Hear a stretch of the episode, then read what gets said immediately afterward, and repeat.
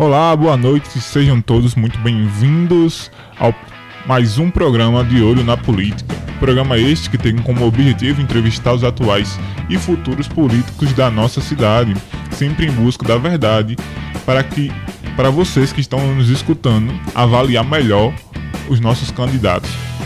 Bem, o programa de Olho na Política acontece toda terça e sexta, a partir das 7 horas, e agora também está no Spotify. Então você pode procurar lá de Olho na Política e nos escutar depois aqui, escutar depois, compartilhar a nossa entrevista, tá? E já explicamos o programa na essência como é para vocês, é hora de apresentar nossa banca, como sempre. Meu nome, Gilmar Júnior, eu serei o seu apresentador no dia de hoje. Contamos também com Bismarck, Correia e Alisson Franco. Muito boa noite, meninas. Boa noite, boa noite, pessoal. Sejam bem-vindos a todos. É, mais um aí, é, um pré-candidato aí a, a vereador aí do, de Bahia. Vamos aí fazer algumas perguntinhas aí, um pouco polêmica, para agitar essa noite de sexta-feira, né? Para não deixar sexta-feira é, Tão fria, né? Tão fria. é, tão fria. É, boa, boa noite, caro ouvinte da Rádio Web Felicidade. É, nós estamos aqui mais um dia, né? Com esse projeto de, de mudança da cidade de Bahia. Uma cidade tão sofrida, uma cidade que, que tem muito a crescer ainda. Infelizmente, não, não obtemos o crescimento desejado ainda por conta da nossa má gestão, né? Então nós nos juntamos nós, três amigos, eu, Gilmar Júnior e Bismarck Corrêa, para fazer esse projeto de, de, de, programa, né? De olho na política para você identificar com quem você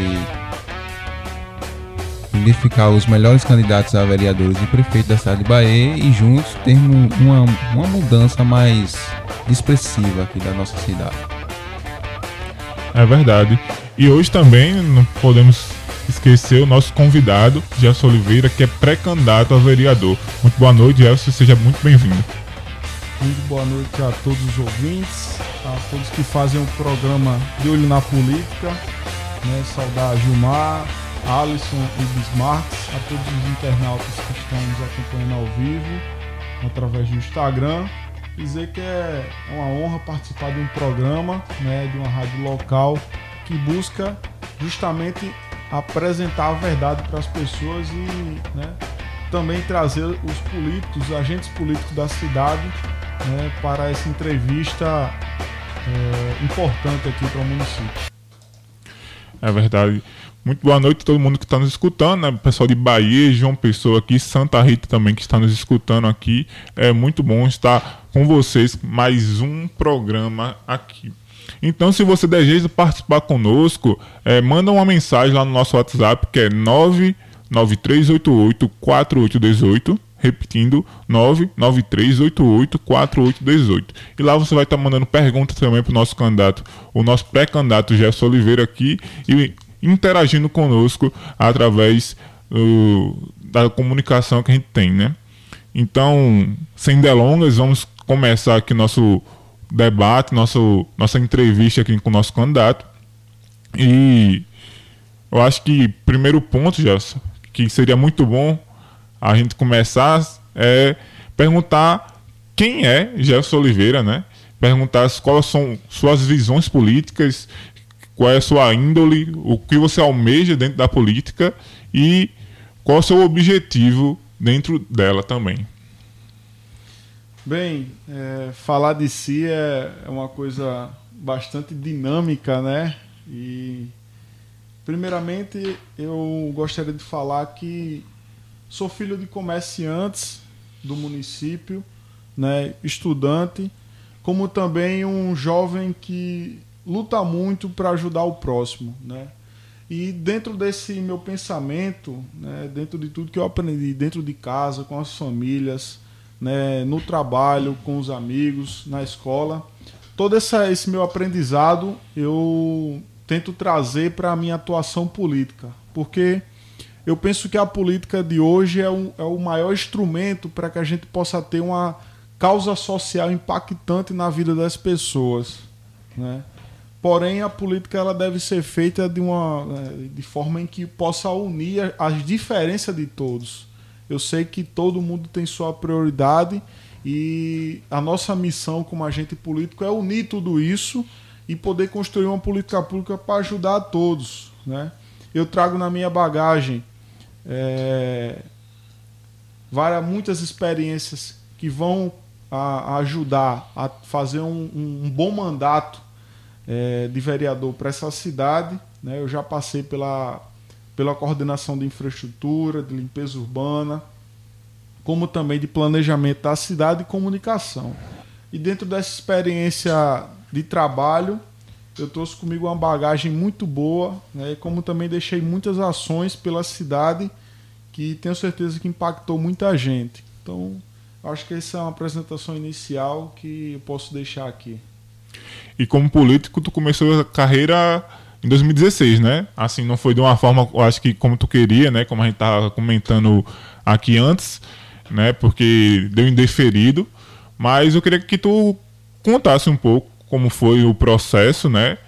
E explicasse também para muita gente que talvez não conhece, pensa em alguma outra coisa. Eu queria que tu explicasse como foi esse processo de 2016 e o que mudou de lá para cá. Em 2016, né, o jovem candidato não tinha uma, uma experiência política que hoje eu tenho. Mas eu esse tempo até os dias de hoje me trouxe né, uma larga experiência dentro dessa trajetória que me fez construir hoje um novo projeto para essa cidade. Né? E lá atrás, na minha, na, na minha primeira candidatura, eu fui indeferido nada mais, nada menos do que o tempo de domicílio eleitoral, que eu não cumpri o tempo é, necessário em lei. Hoje já não é mais necessário aquele tempo. Hoje na época era um ano, 12 meses no caso, e hoje são apenas seis meses. Porém, hoje, é, com todos os pré-requisitos necessários, com essa larga experiência e bagagem de trabalho, é, eu irei disputar novamente essa, irei para essa eleição de 2020, apresentar minhas ideias, trazer boas propostas. E tenho certeza que pode, posso fazer muito mais por essa cidade. Ah, dá para se fazer, basta se a gente construir uma política diferente né, e trazer, eu digo que a gente deve trazer os nossos princípios, levar ele para dentro da política né, e não deixar que a política tome conta de, do que a gente faz.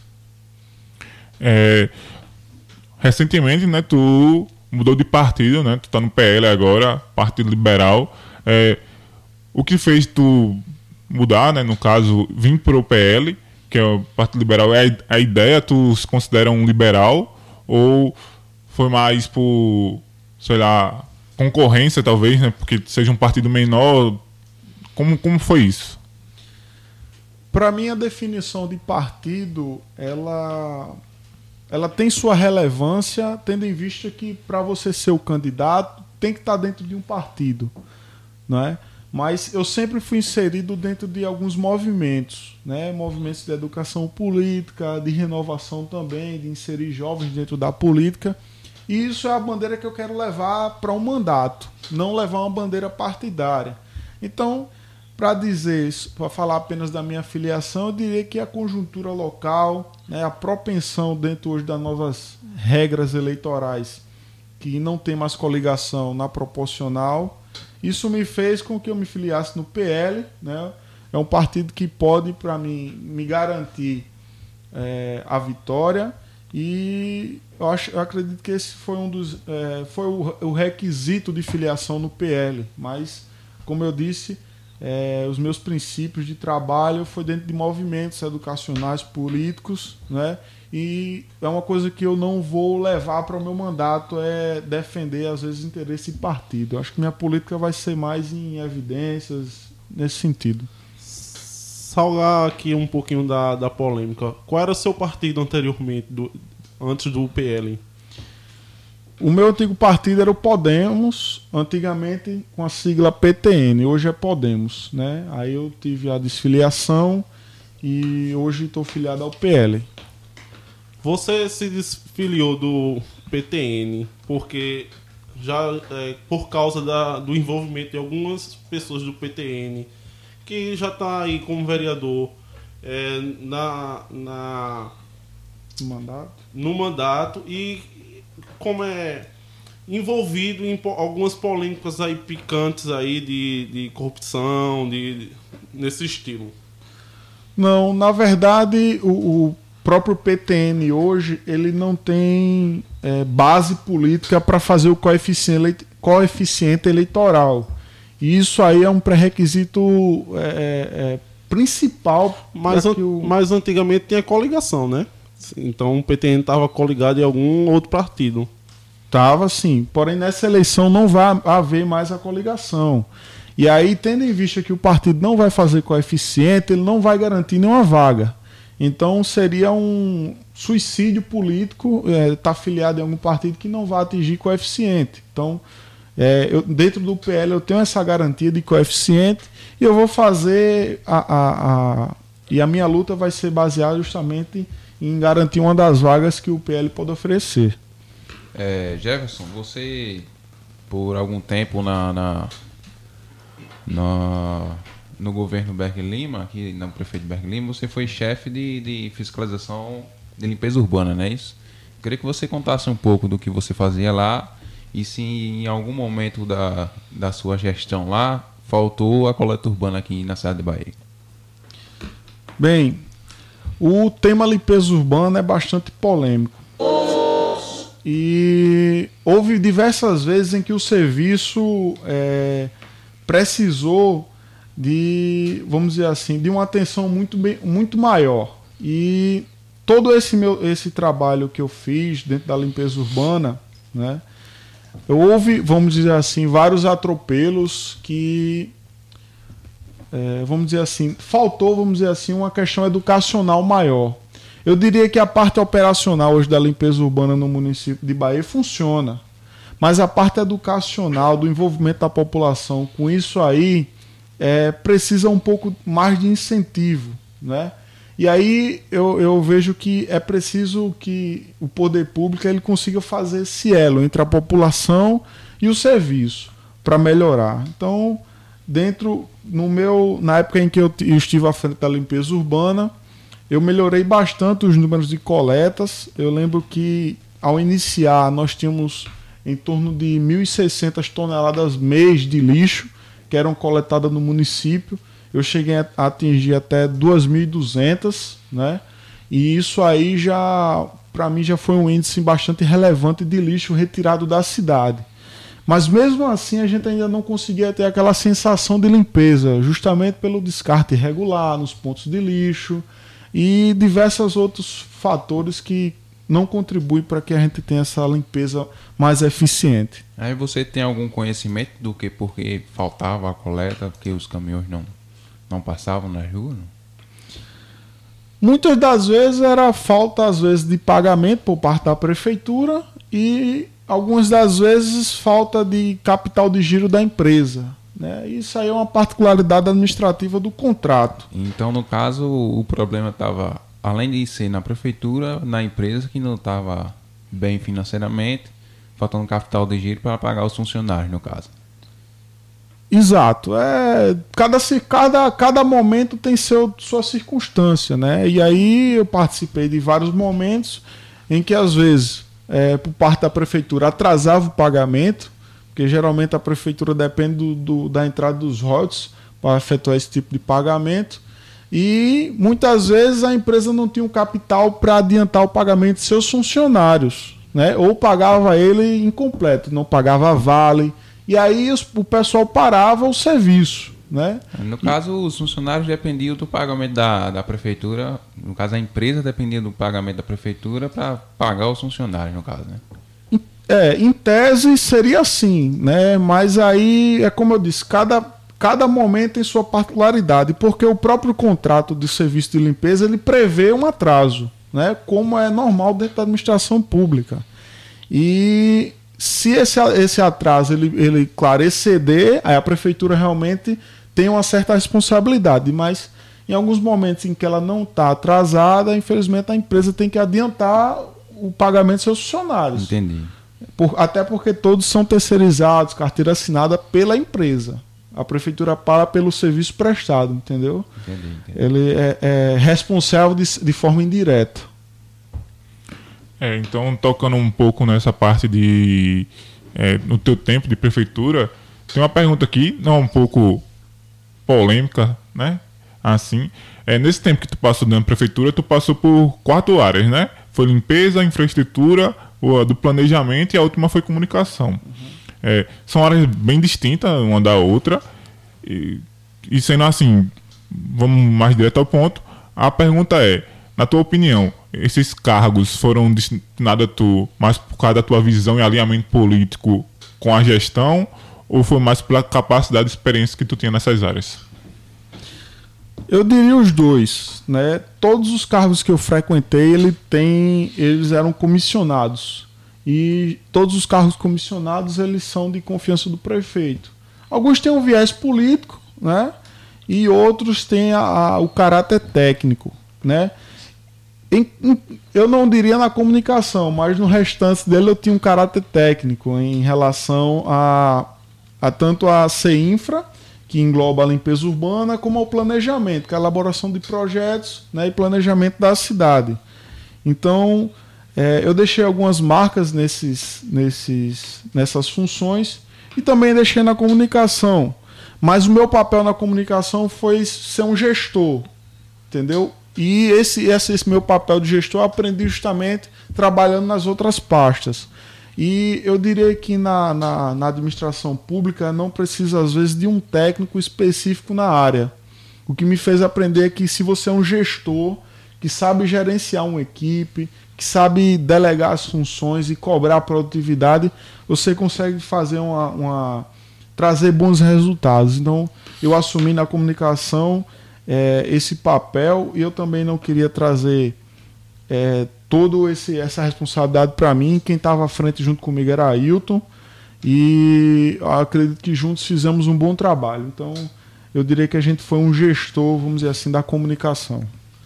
É, aqui, você não está ainda acostumado comigo, né? Mas Gilmar já me conhece um pouco mais, que a gente é amigo. E ele sabe que eu sou um pouco polêmico, tá? É, já, falando na comunicação, você foi para a comunicação colocado por Berg Lima, já, já para tentar abafar aí um, um, o que ele já vinha já, já tinha passado. Esse foi o objetivo dele lhe colocar lá para tentar achar uma, uma pessoa que se juntasse com você e tentasse a, abafar o, os comentários e, e tentar negativa. isso, tentar aí colocar só as partes positivas do, do governo dele enquanto ele estava de novo no poder. Sei. Não, eu diria que minha participação, quando eu fui convidado para gerenciar, vamos dizer assim, a comunicação, eu tive muito o, o, o, papel técnico. Né? E aí eu contava com uma equipe, a minha equipe era um editor de vídeo, fotógrafo, jornalista, social media, que me, me assessorava para garantir a publicidade nos atos da prefeitura. Isso aí é, foi onde a gente tentou humanizar mais a, o Instagram da prefeitura. A gente conseguiu realizar alguns eventos é, pela comunicação também. Inclusive o Caranga Festa a gente foi coadjuvante lá entre as secretarias para a realização desse grande evento.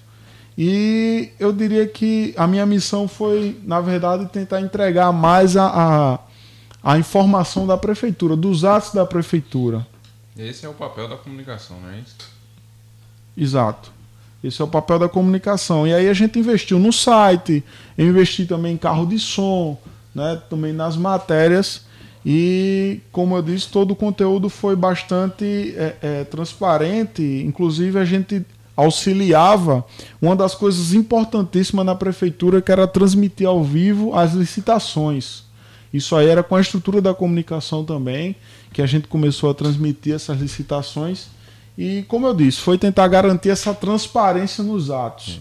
Eu acho que essa, esse foi o mote maior que, que me, me, me deix, que eu deixei, vamos dizer assim, na comunicação. Isso é bom, transparência nos atos. É, voltando aqui para a sua candidatura de, de 2016, é, você teve sua candidatura como deferida, mas você acha que se tivesse candidato, é, no caso você botou seu tio, né? Para não perder assim seus votos, você teve um assim resolveu problemas em partes. Mas você acha que se você tivesse sido candidato em 2016, você teria mais votos e poderia ter ganho a eleição de 2016?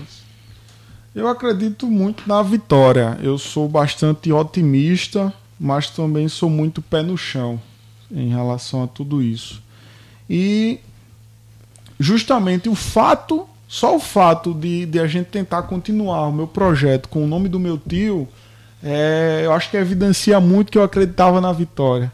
E, é, e tenho plena certeza que eu tracei um, um, bom caminho, eu conversei com muita gente, apresentei minhas ideias, falei minha boa intenção e eu acreditava muito na vitória é, em relação ao meu nome. A mudança de candidato, qualquer pessoa sabe, é, há-se uma perca muito grande no engajamento das pessoas, e mas mesmo assim a gente seguiu firme e conseguimos ter aquela exitosa votação, porém não, não, não vitória eleita, mas foi vitoriosa e exitosa. Então você acredita que se fosse você no lugar do seu tio, sem, sem aquele problema da indefinição, talvez você tivesse ganhado. Boa chance de ter ganho a eleição de 2016. Aham, uhum, então você tenho, tenho minha convicção. Já puxando esse gancho aí, se você tivesse ganho em 2016, né? Então, qual seria a sua atitude na Câmara? Ia, ia voltar na cassação ou ia ficar, ia se abster da, da votação? Bem, é, eu não tenho como é, me posicionar em relação a esse fato, né, sobre cassação política, porque tudo a votação do, do, do, do, do seu pré-candidato. Eu posso falar aqui, deixar aqui até mais claro, eu posso falar de uma, de, um, uma possível votação futura, dizer assim, qual seria o posicionamento em relação a, a, um processo de cassação, né? Bem, eu acredito que a cassação ela, ela tem que ser evidenciada bastante o, o fato em que a CPI, é, instaurada a comissão de CPI e, e ela tem que ter um relatório geralmente esse relatório ele tem que ser bastante é, analítico, vamos dizer assim, pragmático. E a gente tem que analisar essa, essa comissão, o relatório para votar, para seguir ou não. Mas a preço de hoje eu não teria como avaliar minha, minha, minha indagação em relação à cassação. Eu diria que hoje eu não tenho como fazer essa avaliação. É, já peço desculpa a você, né? Mas, assim, então você está me, me avisando que. Me, me dizendo que é, o relatório que foi a, apresentado na Câmara não, não, não serviu de nada, com, com provas contundentes do, do, do crime, entre aspas, do crime. Então, não foi prova contundente, não foi, não foi contundente a, o relatório. Não, o que eu quero dizer é que eu não vi o relatório. Entendeu? Eu sou, eu posso dizer que sou a favor de cassação política? Sou. Sou a favor de cassação política, mas eu, eu como eu disse, eu não vi o relatório. Tenho que ver esse relatório, ver o fato que está sendo a denúncia, porque muitas vezes a, a, eu falo por um fato de 2018 da, da presidenta Dilma, em que a, na hora da votação do, do processo de impeachment o que estava sendo dito na hora do voto era, eram fatos que não constavam dentro da denúncia. Né? E às vezes a opinião pública não entende o que está sendo votado e o que é exposto na mídia. Eu acho que é algo nesse sentido. Então, eu preciso ver a, a, a, o relatório, a denúncia, para poder dizer se eu seria a favor ou não. Mas aí eu pretendo fazer isso dentro, de, dentro do gabinete, com a equipe para poder deliberar essa, é, toda essa circunstância. Mas terá totalmente um caráter técnico. Abrindo aspas aí, é, o processo de impeachment de, de, da ex-presidente Dilma foi em 2016, 2014, tá? Perdão. Não 2018. Perdão, 2014, isso. Enganei. É, eu acho que está muito boa a nossa conversa aqui. Eu quero também fazer uma pergunta, mas antes queria agradecer a todo mundo que está nos acompanhando aqui. Um abraço para Uziel, Almi, Vanessa, Matheus, Ciro, Rafael, Aline, Manuel e todo mundo que está nos escutando aqui, de várias cidades. Tem gente do Ceará escutando a gente aqui. Então é sempre uma oportunidade, um muito bom escutar vocês. Lembrando que para participar conosco é só mandar um WhatsApp para o nosso número aqui do programa, que é 993884818, e você vai estar mandando pergunta e participando também conosco e fazendo uma pergunta aqui para o nosso candidato, o pré-candidato, na verdade, né, a vereador Gerson Oliveira. Bem, é, falando nessa coisa de cassação, eu queria dizer, é, perguntar, e eu acho que é um pouco antes da cassação, se na sua opinião, e se pode, você pode falar isso, se também não puder, não tem problema, a gente vai para outra pergunta. Se houve alguma trairagem na parte de Luiz Antônio com Berg, porque eu não acredito também que foi só vacilo dele, mas eu acho que também teve golpe por isso. É, mas é opinião minha. Mas eu quero saber. Minha opinião. É, sua opinião sobre isso, já que você também passou um tempo com eles, né? Já que eles eram filiados, eu acho, da coligação do Podemos. É? É, era coligação. Então eu queria saber, já que você passou um tempo com o Luiz Antônio e Berg, o que a sua opinião sobre esse caso? Na a, minha, a minha análise em relação a tudo isso é que é, eu não, na verdade, eu não tenho como opinar sobre a questão política em, em relação a golpe é, ou não. Até porque hoje já, já existem é, todos os fatos julgados, vamos dizer assim. A condenação dos dois lados. Então, eu não tenho como afirmar sobre a conspiração política. Na época, quando se há investigação, a gente há, há essa, essa cogitação de, de, de- golpe, de conspiração política. Mas hoje não, hoje há condenação na, na- tanto para Luiz Antônio como para Berg. Isso aí para mim já é indiscutível em relação a isso. Então, eu acho que hoje não existe mais essa teoria de golpe. Acho que ficou claro aí pro telespectador que o nosso candidato Jefferson Lopes, né? isso? Oliveira. Oliveira. Jefferson Oliveira, desculpa. é, ele ficou a favor da justiça, no caso, nesse caso, né? O que a justiça condenou, o que a justiça bateu o martelo, ele é favorável. É, voltando aqui para para a sua candidatura, Jefferson. Mesmo com, com o problema da sua candidatura em 2016, você conseguiu uma quantidade expressiva de votos, né? 647, não é isso? Isso. É, qual foi sua estratégia de campanha para você conquistar tanto voto assim, mesmo com, com a sua candidatura indeferida? O que é que você prometeu? O que é que você fez para conseguir a, a, a confiança de tanta gente? Bem, é, além de bastante expressiva a votação, né, eu diria que a base de todo, todo o trabalho político na época e hoje, do mesmo jeito, é, é minha base familiar, de amigos e de trabalho. Né? Então, acho que primeiramente a gente conquista a família, os amigos, e em terceiro a gente vai trabalhar. E conquistar e eu conquistei nas conversas. Eu lembro muito na, nas caminhadas de prefeito, é, a caminhada de prefeito era bem mais rápida e aí o prefeito disparava eu ficava sozinho lá atrás com alguns amigos e conversando com as pessoas, né, me apresentando melhor é, no âmbito de vereador, pedindo algum voto a- naquela pessoa e eu acredito que meu marco de trabalho foi esse. Foi o corpo a corpo, foi o trabalho, foi eu conversei é, às vezes horas com pessoas, debatendo, conversando, isso que me fez, é, acredito muito nesse trabalho, fez tra- trazer tantos votos. É, voltando um pouco agora para a área de vereador, é, a gente está vivendo um momento muito complicado no, no nosso país, que é a questão da pandemia, né? E o que afetou uma área muito grande foi a educação, principalmente em escola pública municipal, né? Pois os alunos não têm equipamento e também não têm internet para voltar. Então é praticamente um ano perdido, né? Para muitos alunos, já que eles não têm como voltar a estudar ou estudar à distância, como a maioria do das pessoas que estudam em escola particular tem, ou até mesmo universidade. É, quero saber a tua opinião sobre isso, como é, fazer com que esse impacto seja menor ano que vem, já que provavelmente esse ano não volte né, mais à escola, se voltar, vai voltar de uma forma muito rápida e vai prejudicar a educação das pessoas. Queria saber, como vereador futuro, né, se você for eleito, é, o que você melhoraria nisso e como faria para que o impacto seja menor? Bem, é, eu teria duas ideias, né? Uma que já está funcionando no âmbito nacional, e, mas eu acredito que os municípios deveriam seguir. E tem uma segunda que é uma estratégia. É, eu posso até dar o furo aqui, mas eu vou apresentá-la melhor durante a campanha. Que seriam a primeira é justamente criar um plano de cursos, né? E a prefeitura tem como fazer isso através de convênio ou PPP.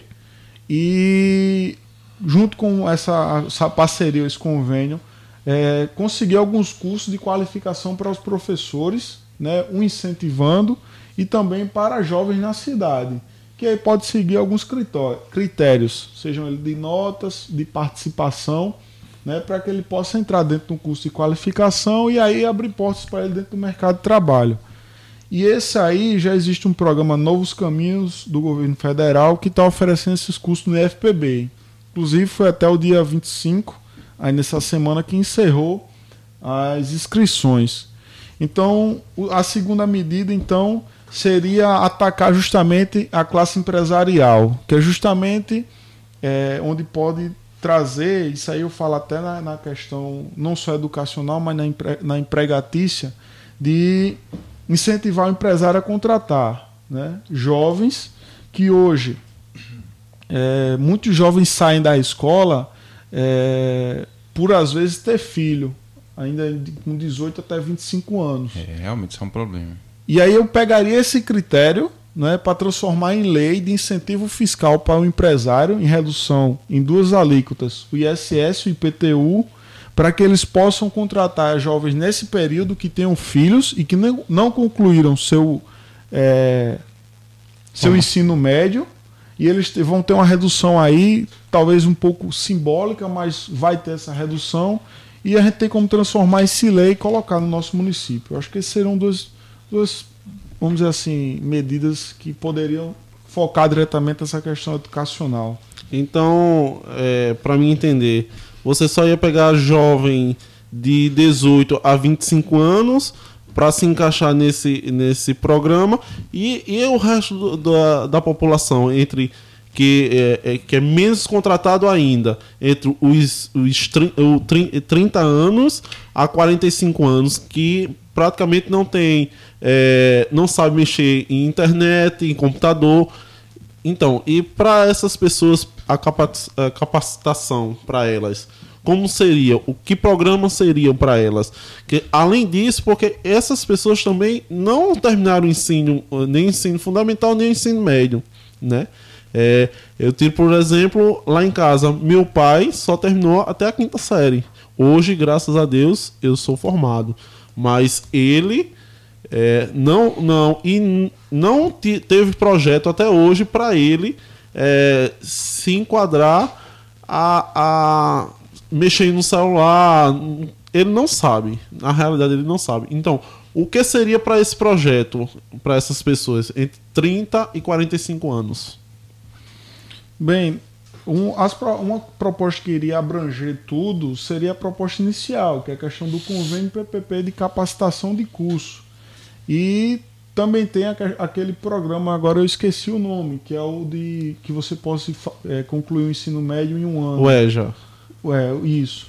E aí é, é, tentar garantir algum tipo de incentivo e imersão, né? E aí pode ser através de algum tipo de incentivo. Mas aí eu tenho que ver a questão da lei mesmo, para poder atuar como vereador em relação a isso.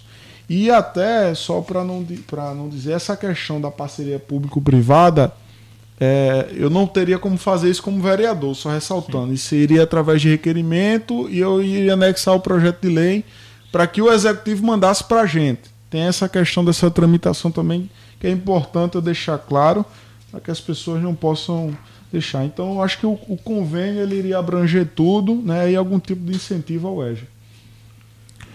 É... E na parte saúde, né?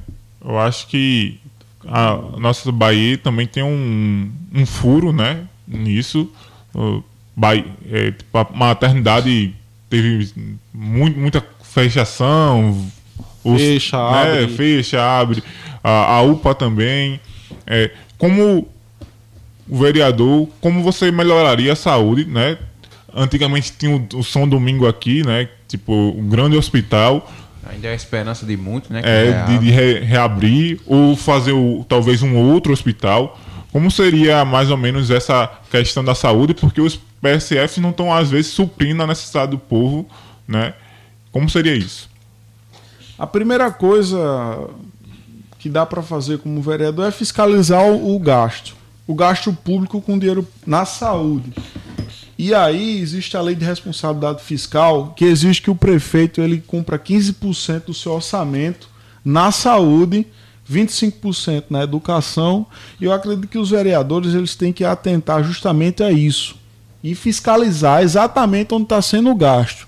E aí pegar alguns critérios e uma coisa que eu queria dizer aqui, que eu vou bater nisso bastante, é que o prefeito ele só faz o que os vereadores é, dizem que é para fazer no ano anterior. Ele faz isso justamente na lei orçamentária e na lei de diretrizes é, orçamentárias. Esse, dentro dessa lei, ele vai definir as prioridades de gastos e vai definir o orçamento do município. Então ele tem que, o vereador, ele tem que ter o papel de ouvidor popular, saber qual é a demanda. Ah, a demanda da saúde é reestruturação dos prédios de PSF. A demanda é medicamentos que falta, sejam eles psicotrópicos, né, de, de, controlados, enfim. E pegar essa demanda e transformar o orçamento do município de acordo com essa necessidade, com esses critérios. E atingindo os 15% ou mais é, do orçamento do município, eu tenho certeza que pode se melhorar. Eu acho que como vereador é importante fazer isso, é, fazer esse acompanhamento real do gasto gasto do, do, do, do orçamento do município e o cumprimento. Né? Fazendo uma, umas pesquisas, ainda não teve prefeito do município de Bahia que conseguiu atingir esse índice de 15%, justamente pelo inchaço da folha e eu acredito que só pelo inchaço da folha. E aí é uma coisa que a gente tem que combater em paralelo. O que é que, o que, é que, que, que faz com que a folha enche? Acordo político. E o acordo político geralmente é entre o vereador e o prefeito complicado. E, então, é, esse ano a prefeitura basicamente é, gastou 11 milhões, né? Tá no, no site dela lá na transparência, no site de transparência, certo? 11 milhões. Então, esses 11 milhões podia ser retribuído é, de acordo com, com, com a, a fiscalização dos vereadores. É, exato, 11 milhões é mês. Mês. É 11 milhões mês, mas não é exato. Esse valor varia muito de acordo com o que vem federal. É, mas é justamente isso, é fiscalizar esse gasto. A exemplo, agora na pandemia, né, veio um, um, o recurso federal de 9 milhões. Ele vai entrar no município através de quatro parcelas, sendo 7 milhões de gasto livre e de um e meio ou é dois, de dois no caso, só para a saúde. Então é preciso que, se há uma necessidade caótica na saúde, é preciso que os vereadores eles fiscalizem o prefeito e aí eles é, façam a sugestão, porque aí é uma execução do prefeito, não depende do vereador. Mas os 2 milhões é obrigatório gastar na saúde. E aí o vereador ele tem que acompanhar onde realmente ele está gastando aquilo e se realmente é a prioridade do povo, como eu disse é reforma, é medicamento, é compra de, de, de, de equipamento. Isso aí o vereador pode né, fiscalizar e dizer onde seria melhor gasto. E os outros 7 milhões é como eu disse, é a prioridade que dá. Não, os 2 milhões não supriu a saúde. Então os 7 milhões eles deveriam aumentar mais esse outro orçamento, investir em outras áreas, enfim. Mas eu digo muito que é o acompanhamento dos gastos e como eu disse, é, combater esse, essa, essa, essa contrapartida de vereadores com prefeito é, de cargos políticos. É, meu caro ouvinte, então fica claro aí para nós, cidadãos de Bahia, que o dinheiro que entra aqui na cidade de Bahia não é gasto com a cidade de Bahia, né? Porque 9 milhões entrou do governo, vamos dizer, vai, vai entrar, entrar, né? 9 milhões de governo federal. Ainda não entrou nenhuma parcela aqui, não. Só uma. Entrou uma parcela de 9 milhões, no caso. Não, não. é uma de. Uma de é, é, dá 1,7. Pronto. Quase 2 milhões. Vamos, vamos botar entrou. aí, quase 2 milhões já entrou. E a gente é. não vê esse dinheiro gasto em, em, canto nenhum, né? Se você for no PSF hoje aqui na Cidade Bahia, não tem nada. Na maternidade ali, né, ninguém sabe se está aberto, se está fechado. Fica difícil a gente acreditar na, na atual gestão de Bahia, né? A maioria da população não tem esperança mais na, nessa gestão de Bahia. E aí eu quero. Você é, é, filho de comerciante e eu queria saber de você, aqui voltando a pergunta já para o comércio de Bahia, como você enxerga o comércio de Bahia e o que você acha que tem que mudar aqui no comércio de Bahia? Se você, é, se você é conhecedor das cargas tributárias aqui da cidade de Bahia em cima dos comerciantes, como por exemplo ali na, no mercado público de Bahia, e o que você acha que tem que mudar nisso? Uhum. Bem, a, a, primeira coisa que deve ser feita no mercado público de Bahia é fazer uma regularização na, nas cobranças de impostos que tem lá. Né? É, vamos dizer assim, criar todos os critérios de, de, de, de fiscalização e dar a cobrança dessa taxa. E aí é como eu disse, acompanhar que essa taxa ela, ela tem o seu retorno de benefício para o próprio mercado. Né? Seja ele é, mantendo a lavagem das feiras, criando, na verdade, sinalizações internas, garantindo uma coleta de lixo melhor ali para os, é, para os comerciantes e é, alguns detalhes é, nesse sentido podem melhorar é, o comércio, eu falo da, da, da, feira local da Imaculada, mas aqui em Bahia existe outro mercado, existem mais dois mercados, um que foi extinto no São Bento e um no Mário Andreasa, que hoje ocupa uma via pública e não faz contribuição com a prefeitura. E aí é onde a prefeitura tem que atuar. Pronto. Um momento desse, os 7 milhões ele poderia ser investido na construção de dois mercados. Não gaste isso tudo. É, eu tenho experiência com obra. Fazer dois galpões, um no São Bento, um no Mar Andreasa, e colocar os feirantes que estão numa via pública do Mar Andreasa, colocar dentro desse galpão fazer a sua regularização de imposto e manter uma administração lá, e no São Bento, que não tem mais mercado público. Acho que esses seriam os primeiros caminhos que deveria ser feito. Então, no caso, você é a favor da taxação dos comerciantes com, com o imposto municipal, além dos impostos que eles já pagam é, em seus produtos. Não, a taxação é lei, eu não tenho como, é, não tem nem como tirar isso. Eu sou, o que eu digo é, é fazer a regularização. Deixa, deixa eu reformular minha pergunta. É, hoje no mercado público do Bahia, além de, de você ter a, o seu estabelecimento privado, né, que são divididos em blocos lá, você pagou para ter aquilo ali, você ainda paga uma espécie de aluguel à prefeitura, né? Não é assim que ocorre? Não sei se você sabe. É, é eu só sou ciente de uma taxa de ocupação, certo? E ela tem um critério de tamanho. Até onde eu sei sair, mas aí eu não tenho como é, afirmar são, com propriedade. São os blocos. E aí, se eu não me engano, dependendo do bloco, você paga 800 mil reais todo mês. É, eu queria saber por que é cobrada essa, essa taxa se o estabelecimento é privado, se o estabelecimento é próprio. É, partindo do princípio que o estabelecimento é próprio, por que pagar a prefeitura por um estabelecimento que já é seu? É, eu não sou ciente dessa taxa alta aí. Eu sou ciente de uma taxa menor é, mensal que é paga. Antes era paga semanalmente em mãos, agora é um boleto mensal. E eu iria até sugerir essa primeira medida, que é a cobrança através de boleto, que antigamente era na mão de fiscais, e a gente não tinha como garantir a destinação desse valor, mas o, o imposto municipal ele é extremamente necessário. Isso aí não tem como é, a gente fugir de, de, de, desse ponto. Por quê? Há uma contraprestação de serviço, seja ele na iluminação pública, no serviço de limpeza da área, como também no, no, na estrutura em geral do acesso do mercado público. Então, a taxação do imposto é mais ou menos o pagamento por esse serviço que é a contrapartida da prefeitura. Então é mais uma taxa de manutenção geral. Então, entre aspas, ia sugerir, não vou nem dizer obrigar, sugerir ao comerciante abrir um MEI.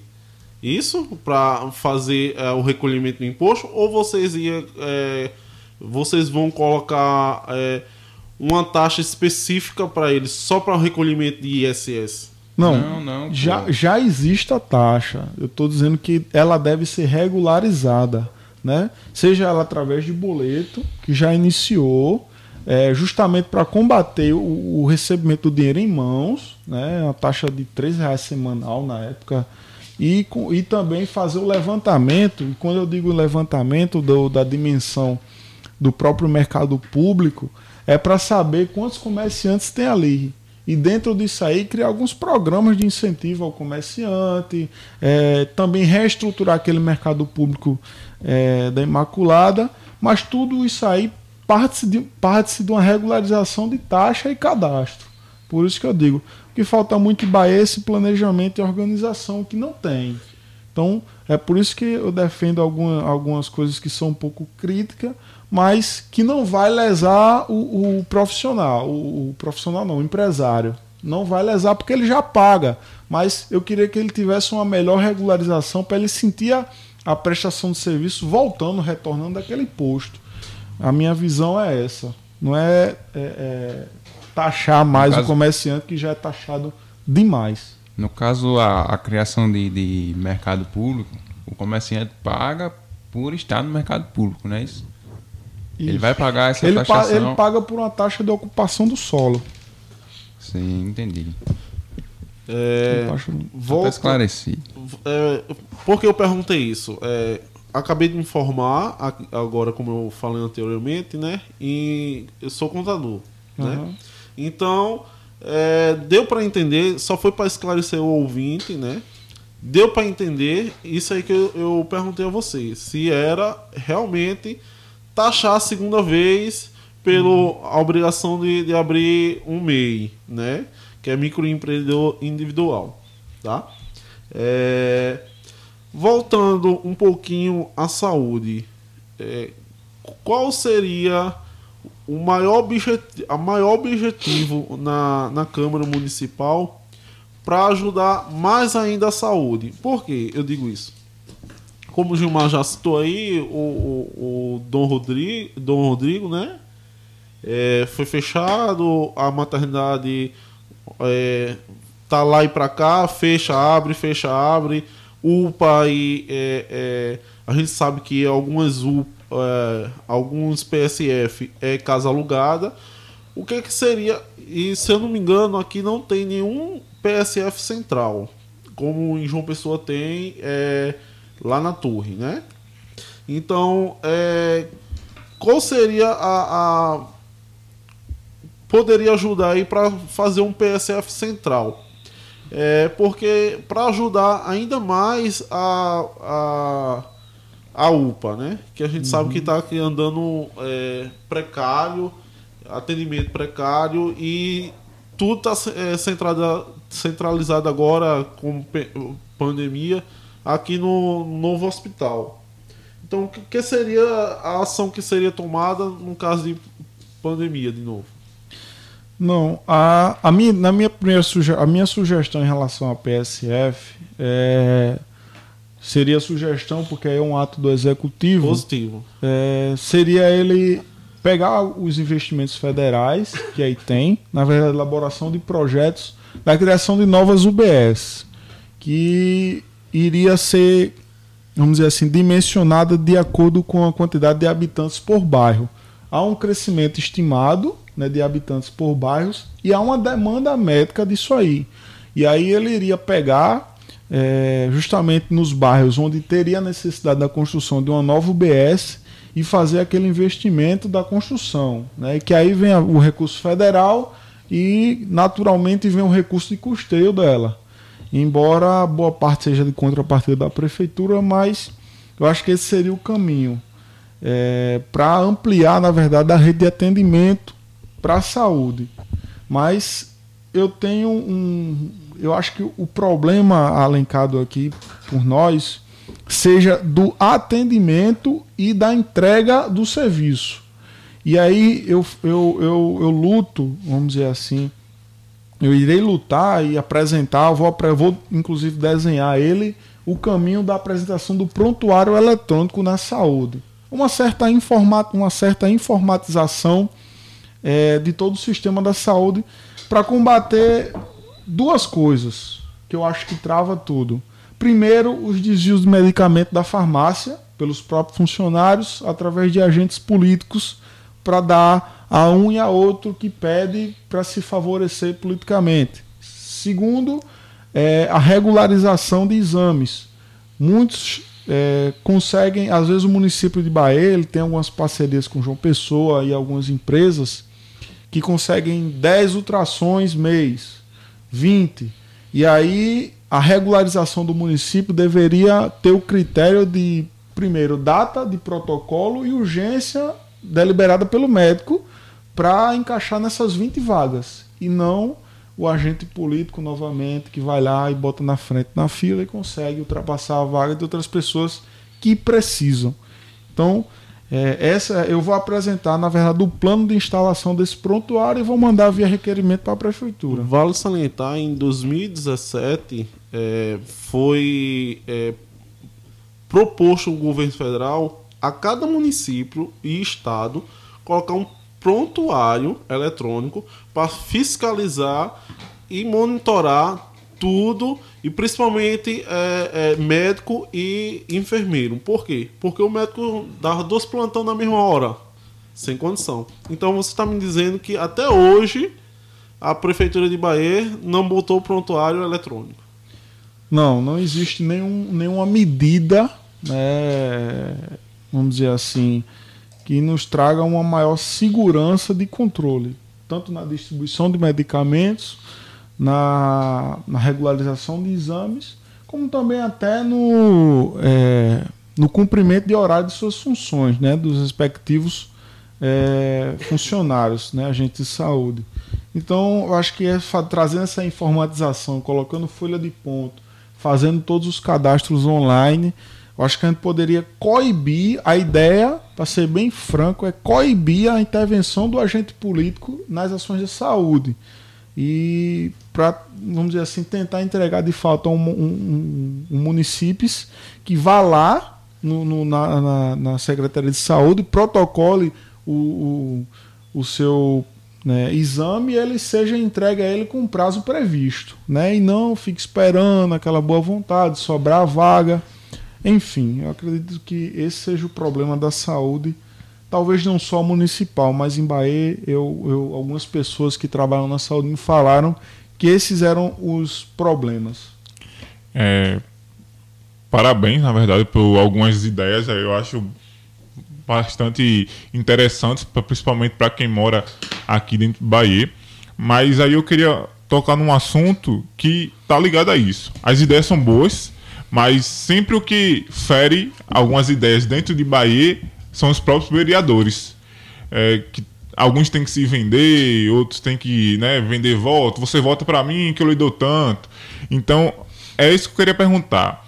Caso você chegue lá, seja vereador, é, você se venderia a ponto para ter uma ideia sua é, aprovada e outra você acredita numa renovação na Câmara em 2020? Bem, eu eu, eu, vou, eu montei, eu vou, vou montar, na verdade, a, a, ideia é montar um gabinete em que a gente possa ter duas frentes.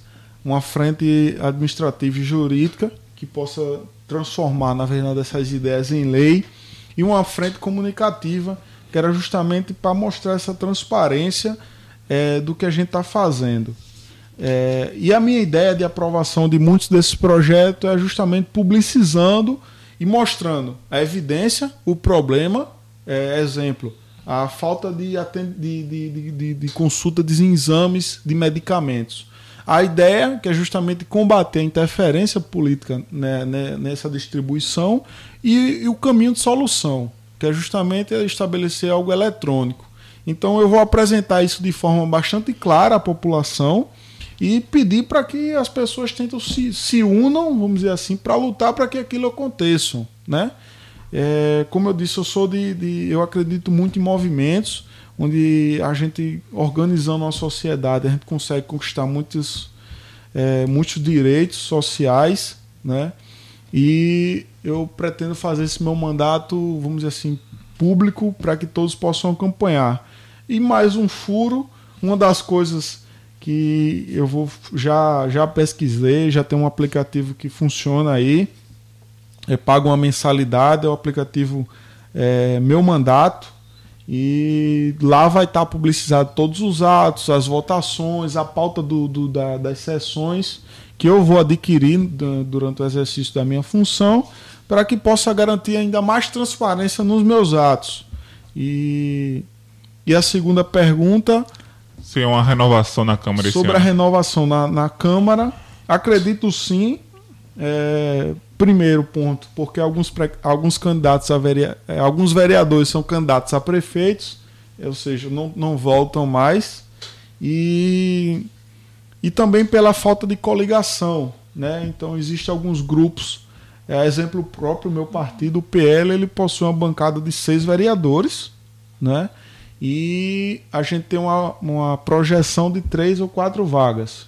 Então a gente sabe que se todos os seis forem eleitos de novo, né? É, é, tivesse uma votação boa, ficassem na frente, eleitos não, e só quatro iriam voltar. Então, assim, acredito que vai mudar bastante, mas eu não me preocupo muito na renovação de pessoas. Eu ainda digo que a, a, a renovação tem que ser nos atos, dos princípios e valores das pessoas que vão lá para dentro. Porque quando se entra lá, se você não souber o que vai fazer, o sistema lá dentro vai lhe engolir e você não vai conseguir sobreviver ao sistema político de Bahia. É verdade. A gente está quase no final do programa. A gente, eu acho que tem mais tempo para duas perguntas. E aí eu vou deixar uma para Bismarck e uma para Alisson. E aí depois a gente vem com a conclusão final para o nosso programa. É, dentro desse assunto, Jefferson, sobre o sistema político de Bahia, se você não souber como lidar com ele, ele engole. Eu queria saber como é que você vai fazer para aprovar os seus projetos, tendo em vista esse problema, né? E eu acredito muito na renovação da, da, dos políticos de Bahia, até porque se não houver renovação vai ficar do jeito que está, né? Uhum. As pessoas que estão lá não têm pretensão de mudar, infelizmente. E eu queria saber de você como você vai fazer para aprovar os seus projetos, que tem até alguns projetos interessantes, você citou aqui, uhum. sem que você tenha que dar o braço a torcer para ninguém, né? Sem o toma lá da cara especificamente? É, na verdade, essa, essa, essa minha ideia, na verdade, é tentar trazer o povo é, mais pra, próximo, na verdade, das, da atuação política.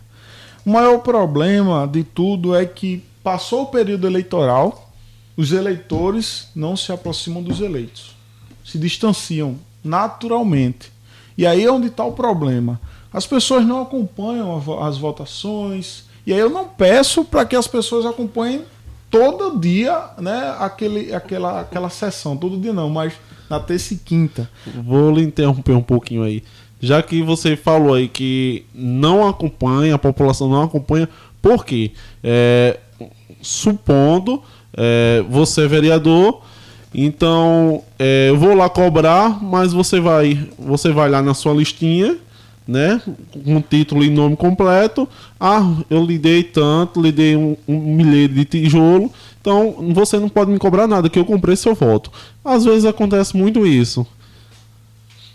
É. é na verdade, é, é, é onde eu digo que há, é preciso, na verdade, haver a renovação de atos, valores tal. É Exato. É justamente para combater esse ponto. As práticas hoje, feitas hoje, ela vai levar às práticas futuras. Então, se o cara fez a compra hoje do seu voto, de sua dignidade, de toda uma história de luta, de sangue, de anos para se conquistar o voto livre, secreto, ele justamente vai levar essa mesma prática da troca de favores lá para dentro, né? Então, não é fácil combater isso. Onde a gente anda, tem algum um pedido, né? tem um favor, tem alguma coisa E a gente tenta enfrentar isso, né? tenta driblar isso aí para chegar na conquista do voto, justamente nas ideias. As pessoas que irão votar em Jefferson são as pessoas que acreditam na ideia. E eu peço muito que as pessoas que votem comigo, as pessoas que vão estar tá comigo enfrentando isso lá. Né? Não vai ser fácil, mas é um desafio que eu estou me propondo, porque dentro da minha experiência eu tive a comprovação que dá para fazer muita coisa. Né? Inclusive eu consegui fazer muita coisa, mas até fazendo eu sofri muitas retaliações. É inacreditável. Eu sofri muitas retaliações, inclusive algumas dessas até mudanças de carro foi retaliação política. Alguns não queriam fazer atuação quando às vezes eu estava à frente da infraestrutura, porque eu consegui fazer muitas coisas que beneficiaram alguma, né, a população e tal. E sabendo dessa minha projeção política, eu iria ser beneficiado naturalmente, né? ia ser reconhecido de alguma forma. Então, é, é lamentar esse, esse tipo de prática, mas eu enfrentei e justamente é, ir na tangente desse, desses, dessas perseguições dá para se fazer muita coisa. Tem muita gente dentro da prefeitura que é efetivo, que é próprio comissionado e contratado, que quer trabalhar, que gosta, mas é limitado pela interferência política, pelos interesses políticos. E a gente tentou combater, eu tentei combater muito isso, mas sofri bastante. Mas eu tenho certeza que deixei um, um certo legado aí que me orgulho bastante. Duas, duas perguntinhas rapidazinha para encerrar. Você falou da infraestrutura, você já foi é, secretário, coordenador da infraestrutura. Uhum. É, da infraestrutura a gente pode ver aí que a rua aí ainda não foi consertada, né? Qual é a rua, Gilmar? Aqui tá Qual? tá com o esgoto estourado? É, é, é a Avenida sempre em top. Avenida Liberdade. Ali em frente ao Dávila Lins, aquele, aquela sim, parte daquele esgoto Bom, ali. Lá não foi resolvido. É, também a gente tem aqui que a gente sabe que é coordenação do DENIT, de frente ali à federal, que alaga. Sim. Certo?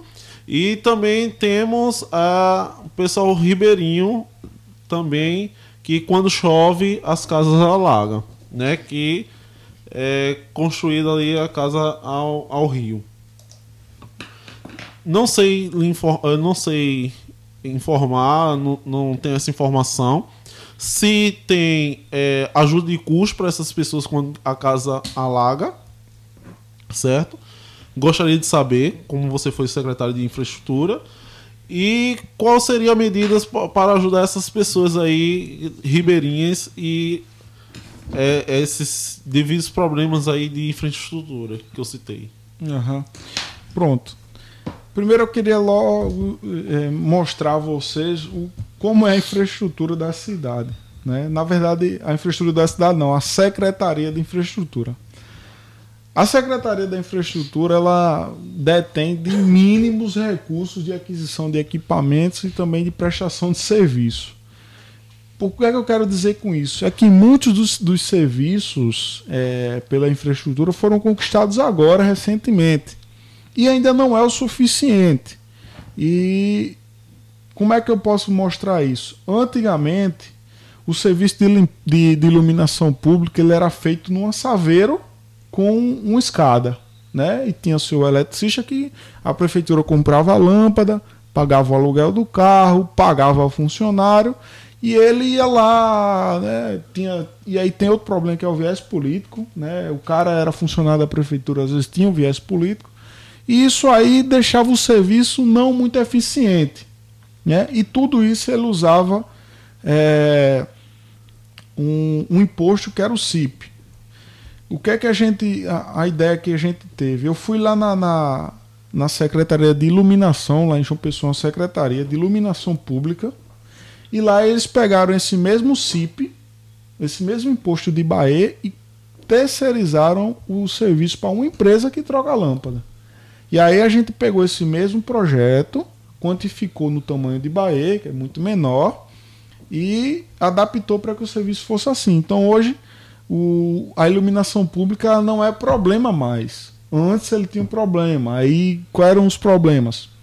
fa- o carro quebrou, o funcionário faltou, é, as lâmpadas não chegaram. E isso aí ia atrasando, ia atrasando o serviço. Hoje não. Hoje existe uma empresa que tem que fornecer a lâmpada, ela só recebe se trocar. Então, para ela, tem que trocar a lâmpada. E o serviço é feito num caminhão com, com um muque que leva o, o, o, o profissional até em cima. E consegue, a gente consegue dar uma eficiência bem maior no serviço. É, do mesmo jeito, eu falo no serviço de tapa-buraco. É, esse serviço de tapa-buraco e é um serviço importantíssimo e que nunca teve, na verdade, de forma eficiente na cidade. Antigamente, a prefeitura comprava um caminhão, comprava o cimento, a areia, os funcionários e os equipamentos para fazer o tapa-buraco. E aí enfrentava os mesmos problemas. Quebrava o carro, o funcionário faltava, não tinha ferramenta e nem tinha material. O que foi que a gente fez do mesmo jeito? Pegou o mesmo recurso, que é o CID, já é outro recurso na verdade, esse é o CIP, que inclusive está na sua conta de energia, tem lá, contribuição de iluminação pública. É. E tem outro que é o CID, que é um, um investimento para serviço de manutenção de engenharia, que serve para galeria. E aí foi feito recentemente ele, esse serviço de tapa-buraco, que tem uma empresa que fornece tudo, que, é, que ela é paga por metro quadrado de, de, de, de pavimentação recuperada. Então, para a prefeitura não interessa se o caminhão quebrou ou se o funcionário faltou. Ela só recebe se tiver o, o serviço feito. Então isso aí já deu outra cara, inclusive a gente conseguiu lá recuperar lá na, na 21 de abril mais de 100 metros de pavimentação, né? coisas que há mais de 10 anos nunca teve. É, o povo vivia dentro da lama e do esgoto. E num passo de 20 dias, uma empresa foi lá e recuperou todo o pavimento. É, Então, então você é a favor da, da, da privatização dos serviços públicos, no caso, né? É bem algum- mais eficiente, né? De alguns serviços públicos é interessante que, esteja a, a- que tenha a parceria é, privada, justamente a parceria privada.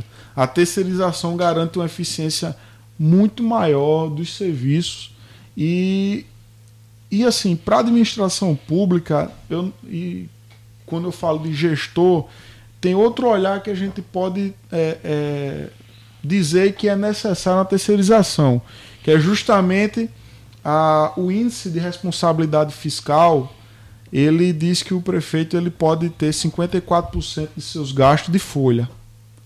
E no momento que ele pagava o funcionário de iluminação aqui, ia para esse índice. No momento que ele pagava o calceteiro, ia para o índice.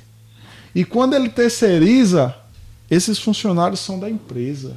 Ele não paga mais esse, esse funcionário pela folha da prefeitura.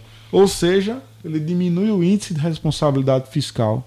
Então, isso aí, é, é, na verdade, são inúmeras conquistas para a administração pública. Né? Eu não falo só para o serviço. São Mas isso, essa redução de 54% nunca aconteceu aqui em Bahia, né?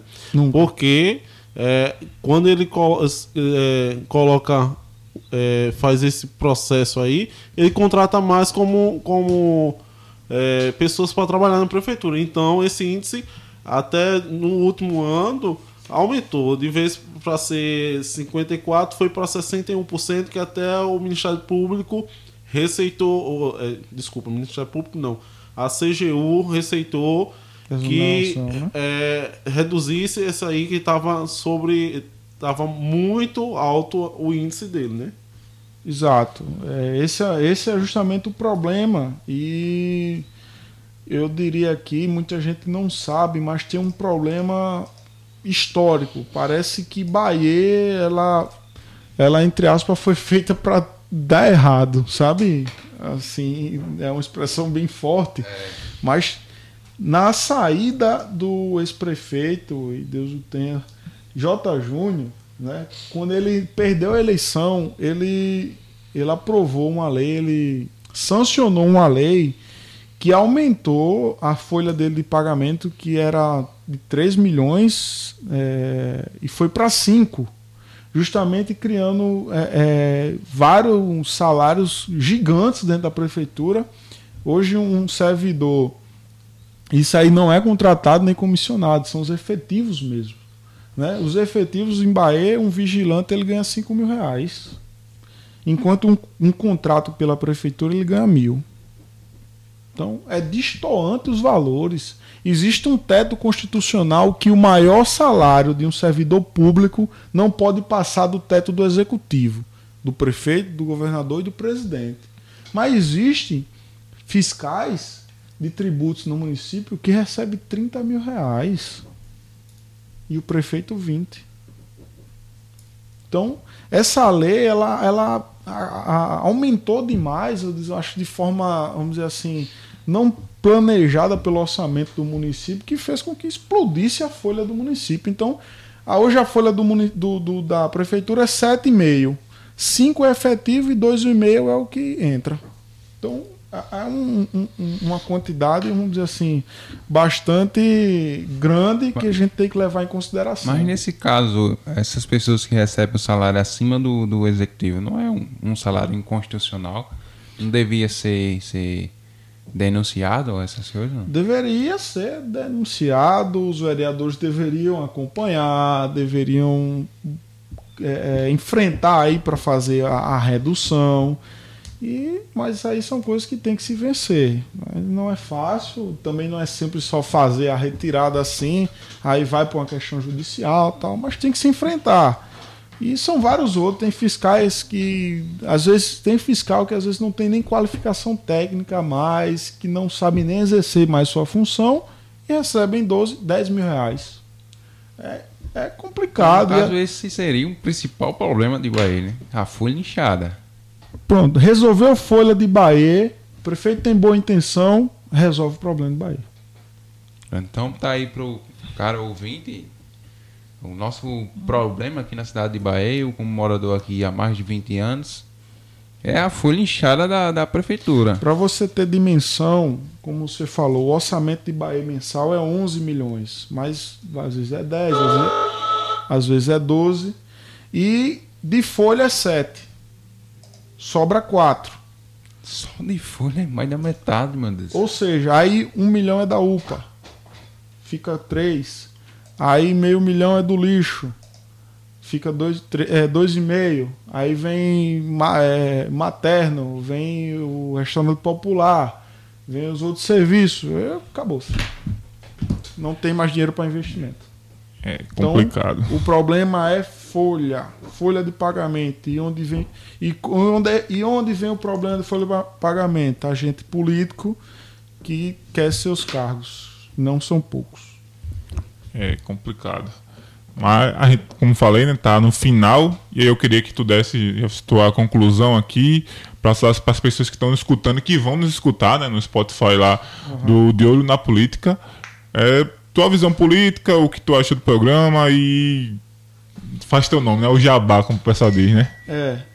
Então, eu só eu queria deixar essa mensagem, eu falei algumas coisas importantíssimas aqui para que as pessoas tenham ciência, né? Eu peço aqui que o eleitor, as pessoas que tem, que estão já estão escutando, que têm esse interesse político, façam uma avaliação dos seus candidatos, é, avaliem essa, as intenções, os atos anteriores, o que eles podem fazer, porque é o destino de vocês é, que está em jogo, é o destino do povo que está em jogo, né? As pessoas estão aí brincando, né, com, com o poder público e, é uma, e a gente tem que levar isso muito a sério, né? E justamente a nossa omissão na participação política faz com que tudo isso né, tenha continuidade. Não, então é preciso a gente ter uma sociedade mais mais organizada, mais unida e que possa lutar contra tudo isso.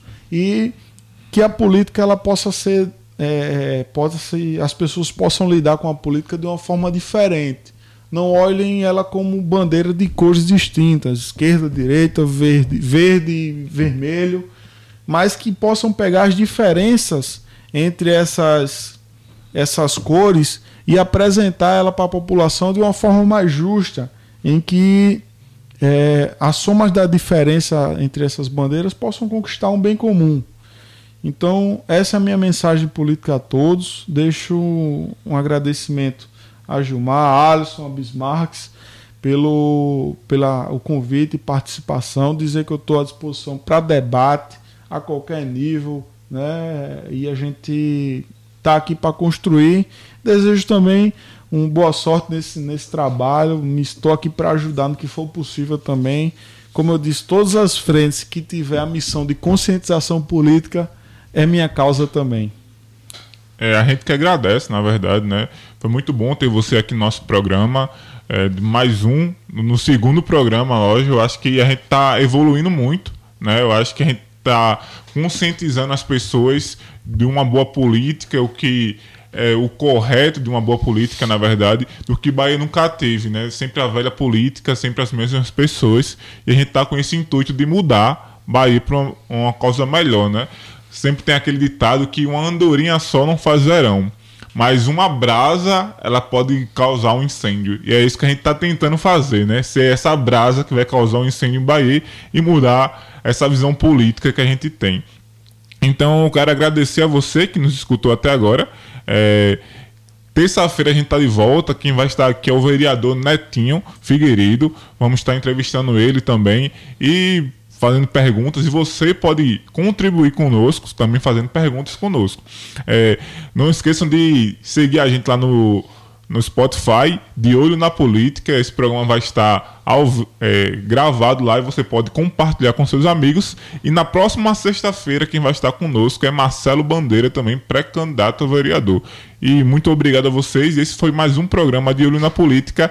E até terça-feira que vem. Fique com agora o resto da nossa programação da rádio, Web Rádio Felicidade.